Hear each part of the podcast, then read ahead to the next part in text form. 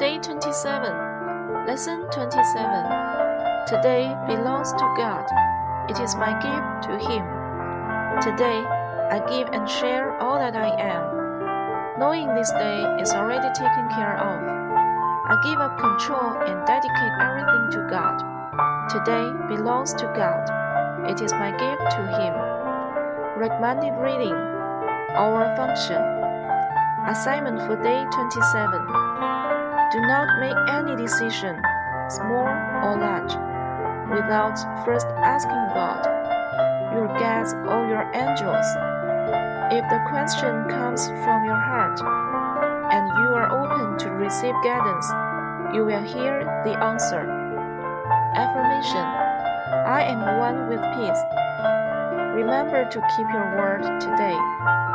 第二十七天，第二十七课， 今天属于宇宙，这是我送给他的礼物。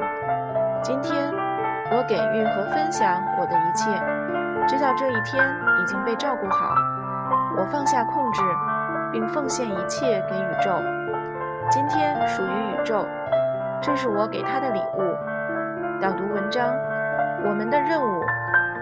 今日功课，在没有问宇宙、你的高级智慧或你的天使前，不要做任何决定，无论大小。如果问题是出自你的心，而且你敞开接受指引，你将会听到答案。肯定语句：我与和平合一。谨记今天，信守承诺。